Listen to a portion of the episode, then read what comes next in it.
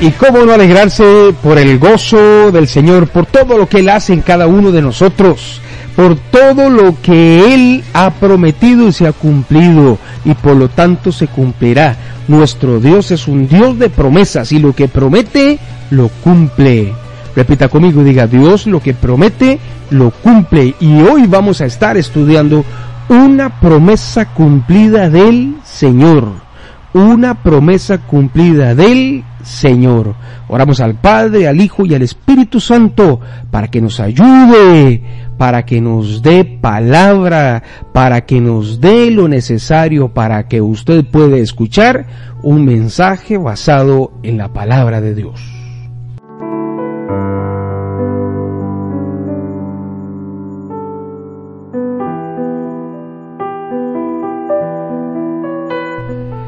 Puede abrir su Biblia en el libro de los Hechos capítulo 3. Vamos a estudiar allí. Hechos capítulo 3. Pero déjeme darle un marco teológico para poder entender el trasfondo de lo que aquí ocurrió. En Hechos 3. Ya había muerto Jesús. Ya incluso habían sido enviados los apóstoles a predicar ya incluso había sido derramado el Espíritu Santo sobre 150 personas primeramente y luego sobre muchas otras personas. Dice la palabra de Dios. Dice la palabra de Dios. Estoy haciendo el marco teológico para venir a estudiar todo lo que ocurrió en Hechos 3. En Hechos 2 dice que cuando llegó el día de Pentecostés, estaban todos unánimes juntos y de repente vino del cielo un estruendo como de un viento recio que soplaba, el cual llenó toda la casa donde estaban sentados, y se les aparecieron lenguas repartidas como de fuego asentándose sobre cada uno de ellos, y fueron todos, repita conmigo, todos llenos del Espíritu Santo, y comenzaron a hablar en otras lenguas según el Espíritu les daba que hablasen. ¿Qué ocurrió 50 días después de la muerte de Jesús? El cumplimiento de la profecía de Joel, que en el Antiguo Testamento, en el capítulo 2 del libro del profeta Joel, dice a partir del versículo, del versículo 28, y después de esto, después de que, si usted lee el versículo, perdón, el capítulo completo de mm, eh, Joel 2, habla de la misericordia del Señor, de la misericordia de Jehová. Y después de la misericordia, de la redención de nuestros pecados, derramaré, dice claramente el texto, versículo 28 de Joel 2, derramaré mi espíritu sobre toda carne. Derramaré mi espíritu sobre toda carne. Porque esto es importante entenderlo. En el Antiguo Testamento no había una presencia del Espíritu Santo continua. Lo que habían eran teofanías, lo he explicado. Teofanías descendía el Espíritu Santo y ayudaba a una persona a cumplir una misión específica y luego ascendía nuevamente al cielo. Teníamos teofanía, la presencia de Cristo en la tierra y luego subía. Descendía como el ángel de Jehová. Así es como está escrito en el texto hebreo del Antiguo Testamento, pero son teofanías. No había una presencia constante del Señor. Fue a partir de que Jesús sube al cielo y le dice a los apóstoles, ¿se acuerdan? Que conviene más que Él ascienda porque enviará a otro consolador. Hablando del Espíritu Santo. Cumpliendo la profecía de Joel 2.28 que dice, y después de esto derramaré mi espíritu sobre toda carne y profetizarán vuestros hijos y vuestras hijas. Vuestros ancianos soñarán sueños y vuestros jóvenes verán visiones.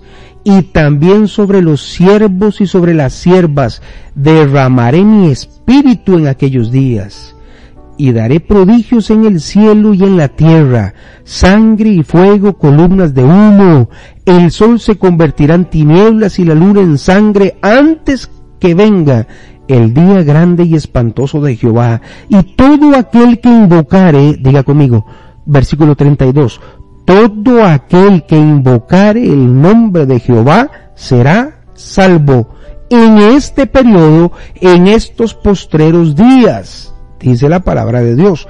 Todo aquel que invocar el nombre de Jehová será salvo, porque en el monte de Sión y en Jerusalén habrá salvación, como ha dicho Jehová, y entre el remanente al cual él habrá llamado. Aquí estamos incluidos usted y yo. Qué maravilloso, ¿no? Somos el remanente.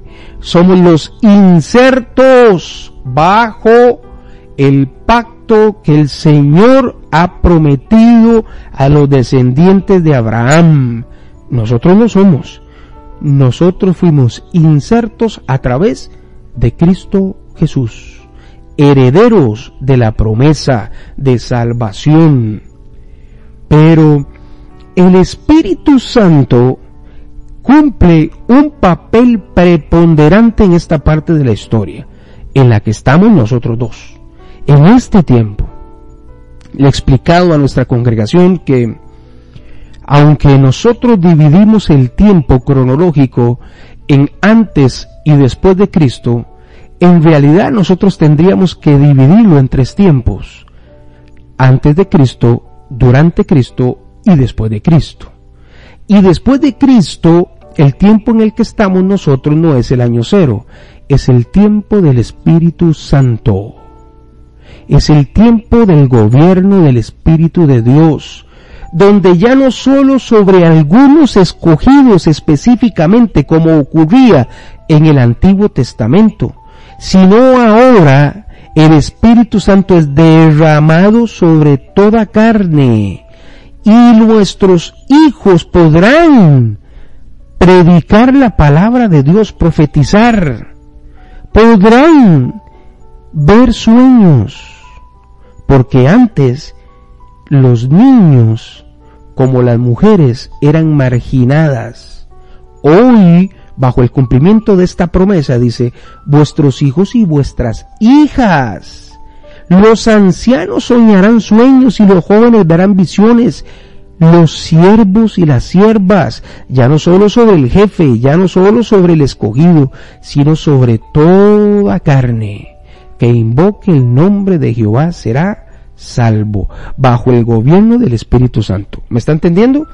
Porque esto es tremendamente importante para poder plantear lo ocurrido en Hechos 3. Porque luego del derramamiento visible del Espíritu Santo sobre 150 personas que estaban en el aposento alto aguardando la orden de salida, porque Jesús les había dicho no salgan, Imagínense, más de 500 apariciones de Jesús resucitado a los apóstoles. Y ellos querían salir corriendo a predicarle al mundo que sí era cierto, que era verdad, lo que el maestro había predicado y había enseñado, que él resucitaría al tercer día, se había cumplido y era la señal evidente de que aquel Jesús de Nazaret de la Galilea era el Mesías escogido por Dios y esperado por los antiguos profetas. Estaban como locos, pero el Señor les dijo todavía no salgan hasta que sea derramado el Espíritu Santo.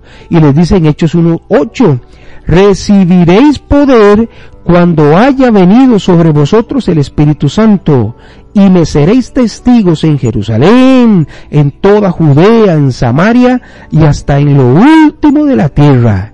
Así que las 150 personas que estaban en el aposento alto estaban esperando la bandera de salida, que se levantara la bandera, que se abriera la parrilla para salir a ganar a todo el mundo y predicar, como dijo el apóstol Pablo, si Cristo no hubiese resucitado, vana sería nuestra predicación y vana sería nuestra fe.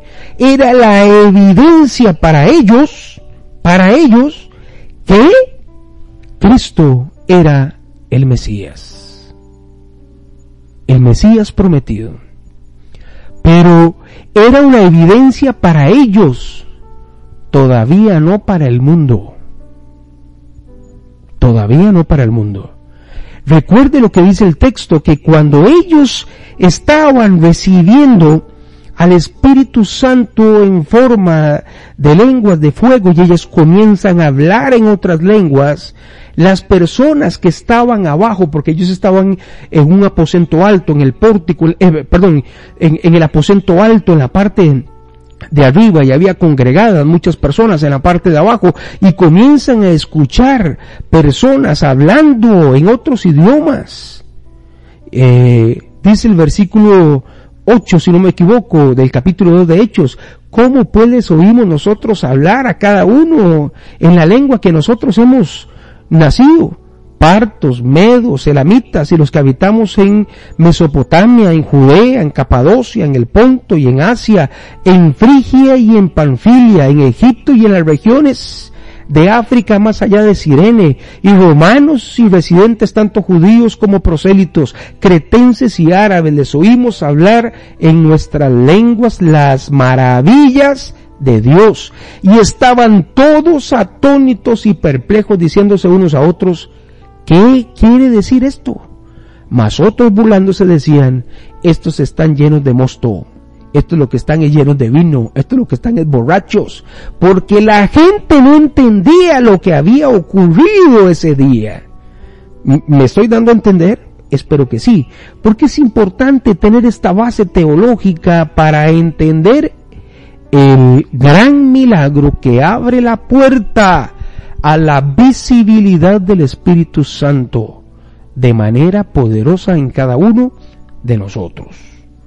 Entonces, resumiendo, Cristo muere, resucita en la evidencia a más de 500, eh, más de 500 veces, se aparece y los apóstoles querían predicar querían salir corriendo a predicarle al mundo y el Señor les dijo todavía no, esperen a que venga el Espíritu Santo y recibirán poder cuando haya venido el Espíritu Santo y entonces ahora sí, me seréis testigos en toda parte del mundo. Ellos habían recibido al Espíritu Santo, pero la gente no había entendido. Y el milagro que vamos a estudiar hoy es el que abre la puerta a todo el Nuevo Testamento que terminará cuando usted y yo partamos al cielo o cuando Cristo venga por su iglesia. Se llama el tiempo del Nuevo Testamento.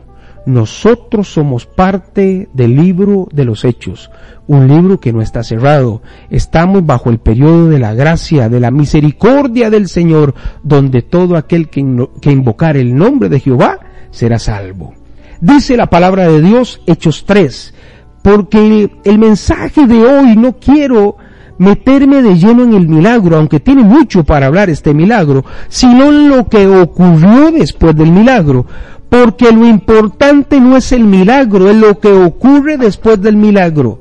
Repita conmigo, diga, lo importante, repita, repita, diga, lo importante no es el milagro, lo importante es lo que ocurre después del milagro. Otra vez, lo importante no es el milagro, lo importante es lo que ocurre después del milagro. Hechos 3, a partir del versículo 1. Pedro y Juan subían juntos al templo a la hora novena, cerca de las 3 de la tarde. En la hora de la oración, a la hora de la oración, versículo 2. Y era traído un hombre cojo de nacimiento, a quien ponían cada día a la puerta del templo que se llama la Hermosa, para que pidiese limosna de los que entraban en el templo. Este cuando vio a Pedro y a Juan que iban a entrar al templo, les rogaba que le diesen limosna. Repita conmigo. Cuando él vio que venían Pedro y Juan, les rogaba que le diesen limosna. Versículo 4. Pedro con Juan fijando en él los ojos, le dijo, míranos. Entonces él les estuvo atento, esperando recibir algo de ellos. Ahí hay una perla preciosa, pero no nos vamos a detener allí. Versículo 6. Mas Pedro dijo, no tengo plata ni oro, pero lo que tengo te doy. En el nombre de Jesucristo de Nazaret, levántate y anda. Y tomándole por la mano derecha le levantó, y al momento se le afirmaron los pies y los tobillos, y saltando, se puso en pie y anduvo, y entró con ellos en el templo, andando y saltando y alabando a Dios. Gloria al Señor por este milagro.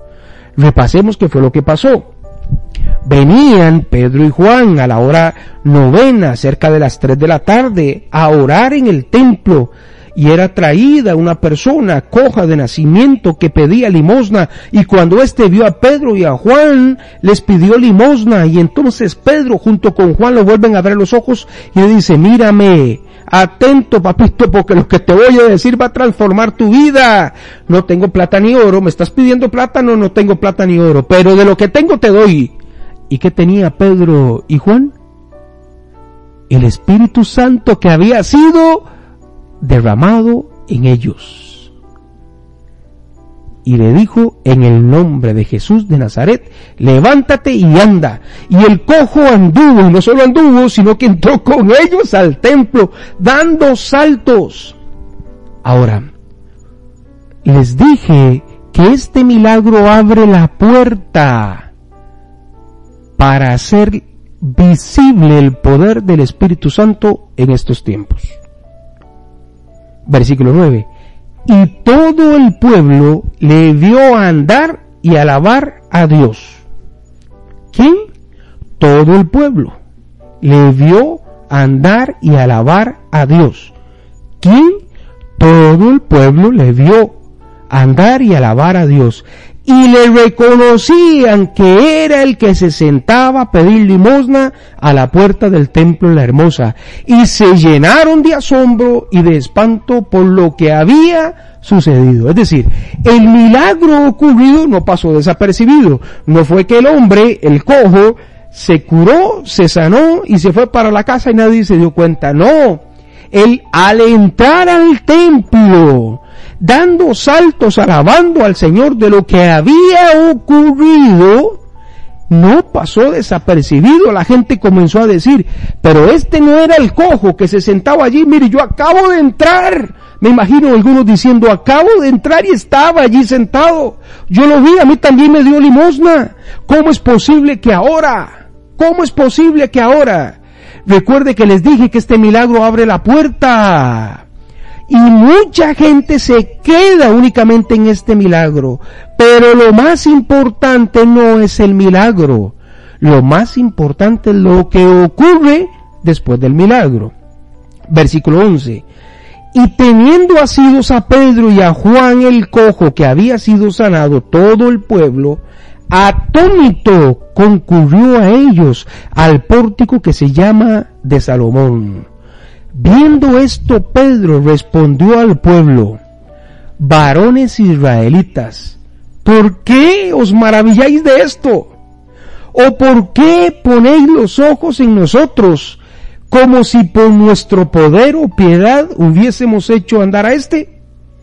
El Dios de Abraham, de Isaac y de Jacob, el Dios de nuestros padres, ha glorificado a su Hijo Jesús, a quien vosotros entregasteis y negasteis delante de Pilato cuando éste había resuelto ponerle en libertad. Mas vosotros negasteis al santo y al justo y pedisteis que se os diese un homicida. ¿Se acuerdan? ¿Verdad? El pueblo escogió por el homicida y no por Jesús cuando Pilato dijo, yo no encuentro culpabilidad en este, Barrabás o Jesús. Y el pueblo escogió a Barrabás. yo no me imagino a Pedro en medio de judíos que no entendían lo que había ocurrido pararse a predicar de esa manera. Ojo lo que les está diciendo. ¿Por qué se maravillan? ¿Por qué ustedes están poniendo los ojos en nosotros? ¿Por qué?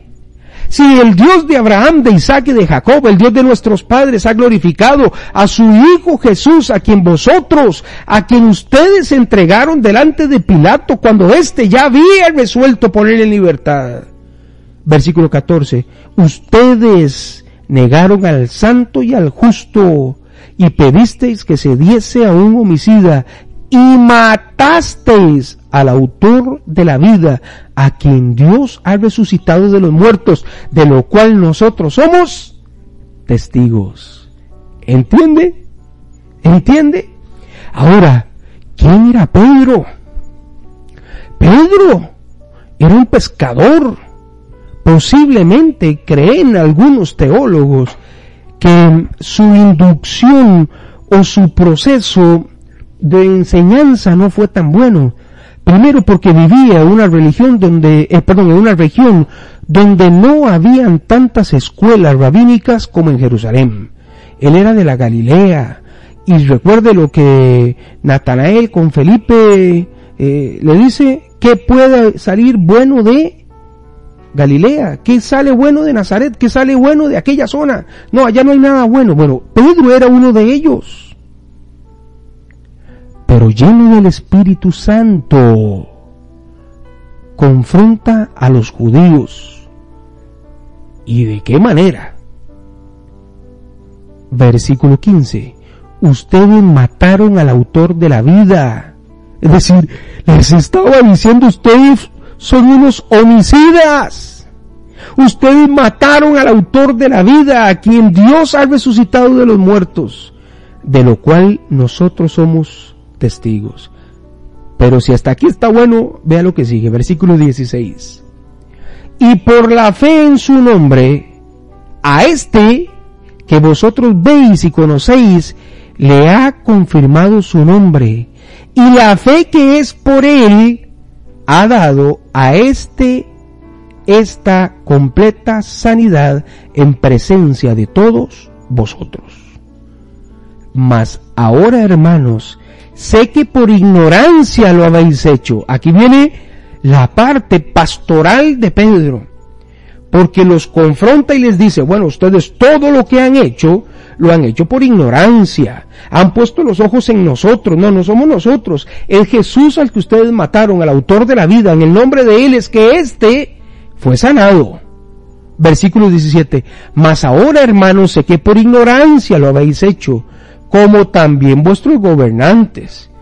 Pero Dios ha cumplido así lo que había antes anunciado por boca de todos los profetas, que su Cristo había de padecer. Así que, y aquí viene la recomendación, ¿qué les dice? Arrepentidos y convertidos para que sean borrados vuestros pecados, para que vengan de la presencia del Señor tiempos de refrigerio. ¿Me está entendiendo? Yo quiero que se imagine toda la historia, toda la escena. El cojo entró saltando con ellos. El cojo daba gloria a Dios. El milagro no fue en vano.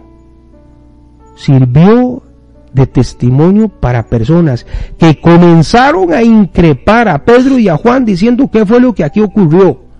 Y Pedro y Juan, pero Pedro aquí toma la voz cantante y dice, ¿por qué se asustan? ¿Por qué? ¿Por qué? Si el que ustedes mataron, el autor y consumador de la vida, este fue el que sanó a este hombre. Mas ahora, hermanos, sé que por ignorancia ustedes hicieron aquello, y también los gobernantes. Pero Dios ha cumplido así lo que había antes anunciado por boca de todos los profetas, que su Cristo había de padecer. Así que tranquilos, lo que ocurrió tenía que ocurrir. ¿Me entiende? Les dice que ellos fueron los responsables, pero tenía que ocurrir. Así estaba escrito. Pero lo más importante es lo que ocurre en el versículo 19.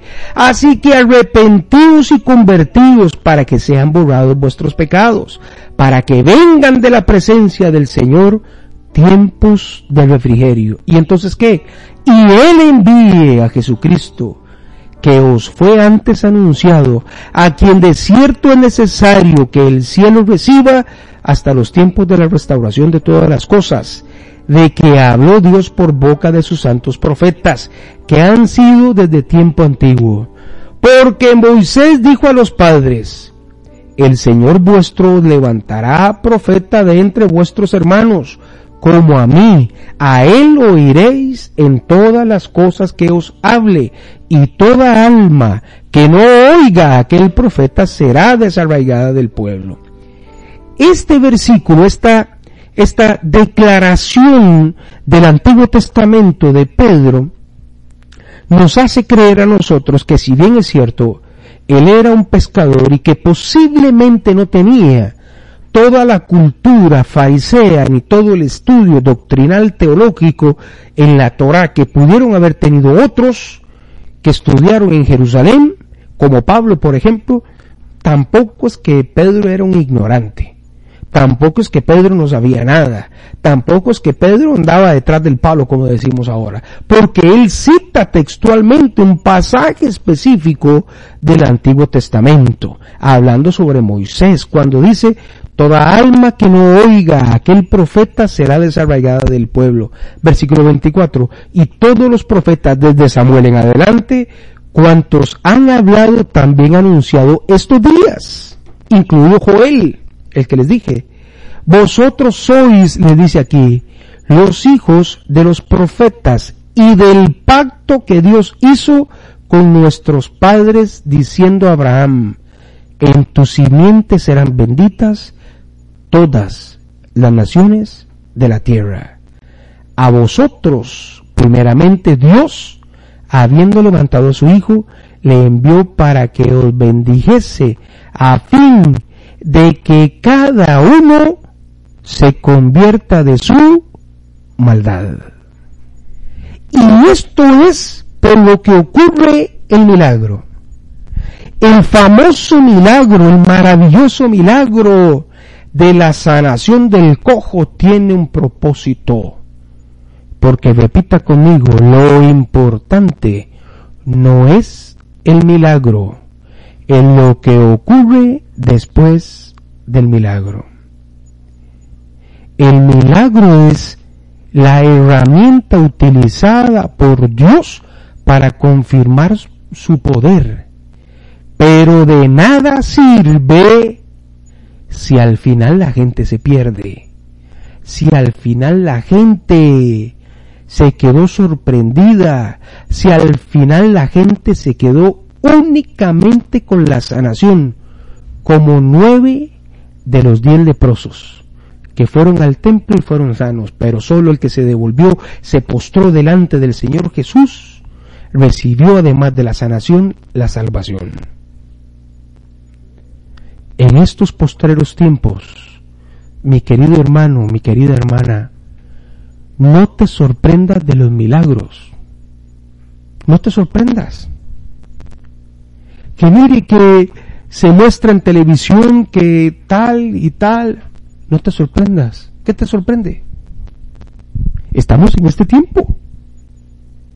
¿Usted me entiende lo que le estoy diciendo?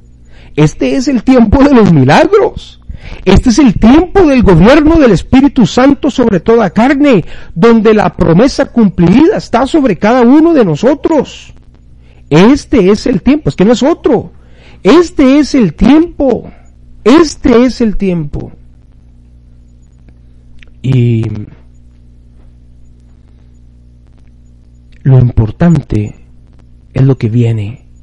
Déjeme leer la introducción del capítulo siguiente, del versículo, eh, perdón, del capítulo 4, para que usted entienda lo que ocurrió. Hechos 4.1. Hablando ellos al pueblo, vinieron sobre ellos los sacerdotes con el jefe de la guardia del templo y los saduceos, resentidos de que ellos estaban enseñando al pueblo y estaban anunciando en Jesús la resurrección delante de los muertos, y les echaron mano y los pusieron en la cárcel hasta el día siguiente porque era ya tarde. Pero muchos de los que habían oído la palabra, ¿qué dice? Creyeron. Y el número de los balones era como cinco mil. ¡Qué maravilla! Ahí está. ¿Por qué ocurrió el milagro?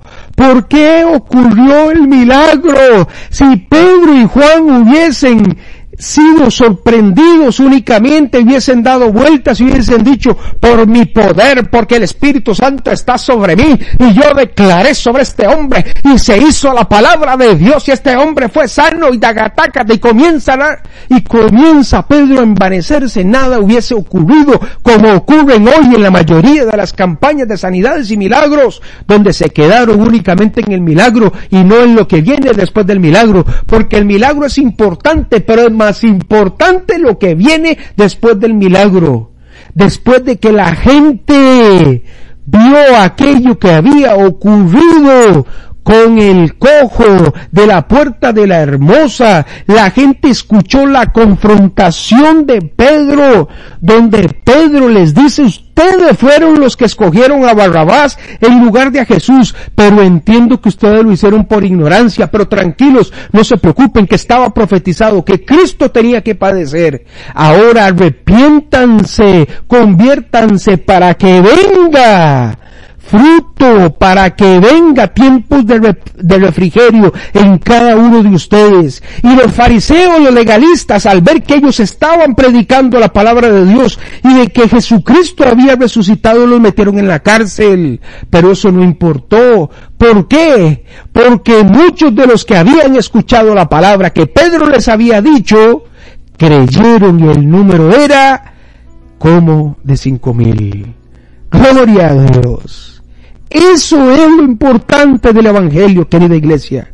Esto es lo más importante, es lo que tenemos que hacer nosotros.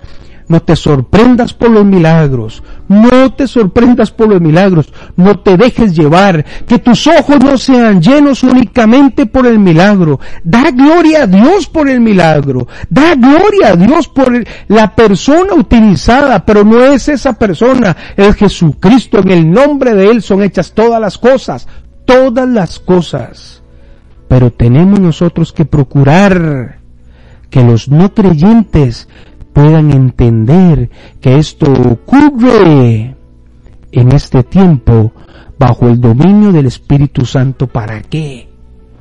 Para que el cojo se levante. ¿Usted cree que Cristo murió en la cruz para que el cojo se levante?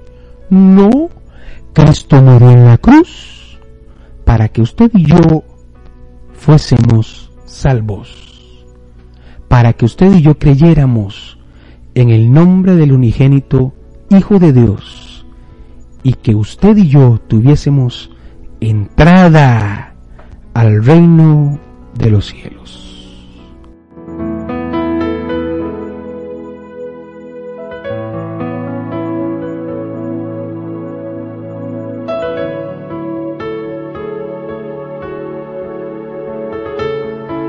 Parece si oramos y levantamos nuestras manos ahí donde estamos?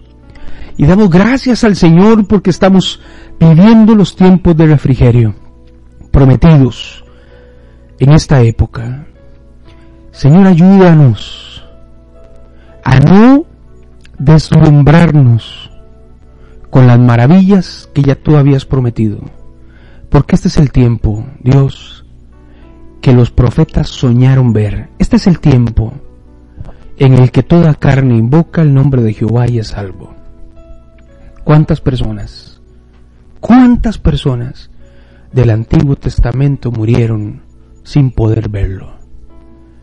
Señor, como predicábamos ahora, al inicio, el firmamento, el cielo, tu creación confirman tu gloria, confirman que tú eres Dios y posiblemente yo no tenga que ver a un cuerpo físico, a una imagen, a nada para adorarte. La creación misma da testimonio que tú eres Dios. Gracias Señor porque abres nuestros ojos y las palabras escritas en la Biblia penetran mi corazón, penetran hasta mis huesos, hasta lo más profundo de mis huesos, hasta el tuétano, y no se devuelve vacía. Hoy ha quedado plasmado, Señor, en mi memoria, en mi conciencia, en mi corazón, tu grandísimo poder.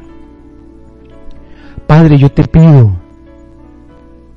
que hagas milagros, pero sobre todo que el milagro sirva para que más gente pueda creer, para que más gente sea salva, para que más gente tenga la oportunidad de tener garantía de entrada al reino de los cielos.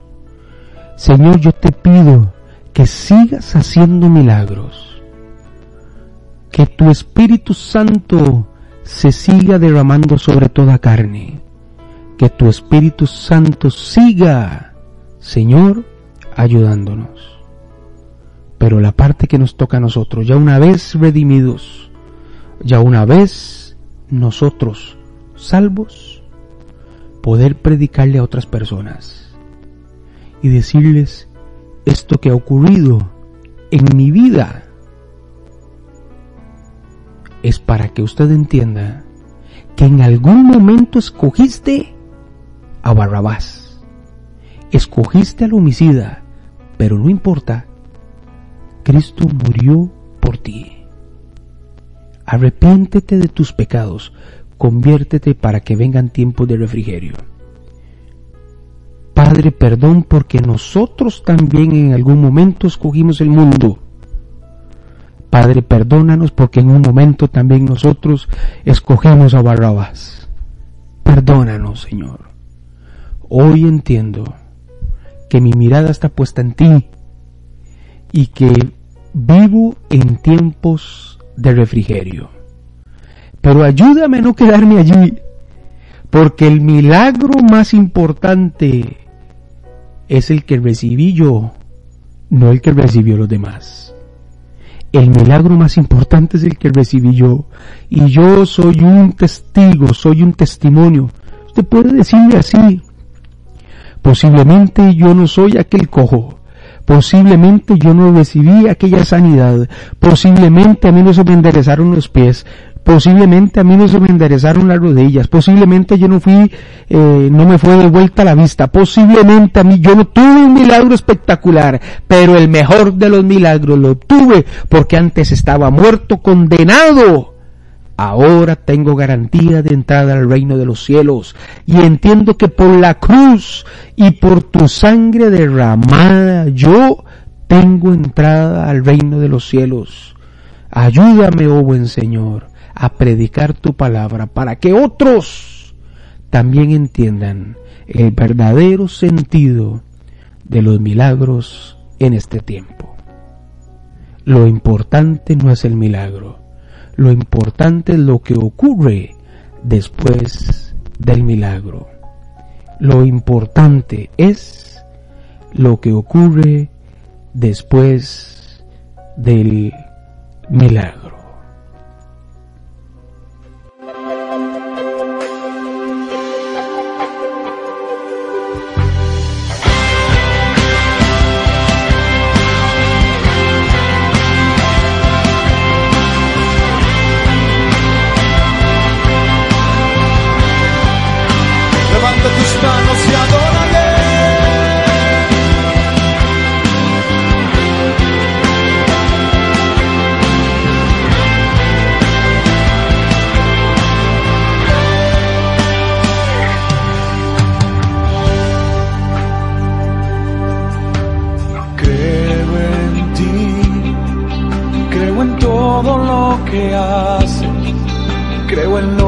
Hecho en mí.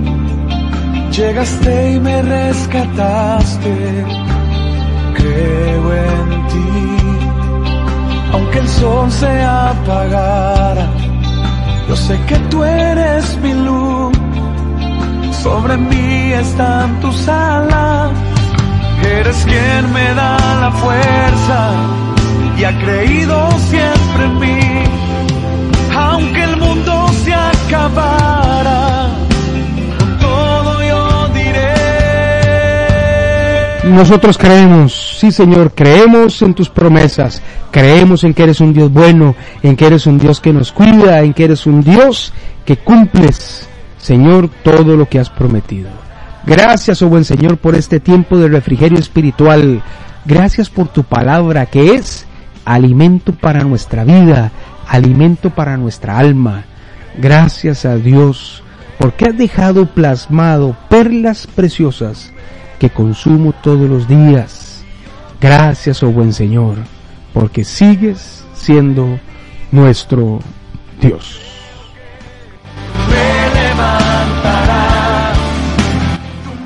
Para más mensajes, sigue al pastor Brian Vindas en redes sociales o visita su página web www.brianvindas.org.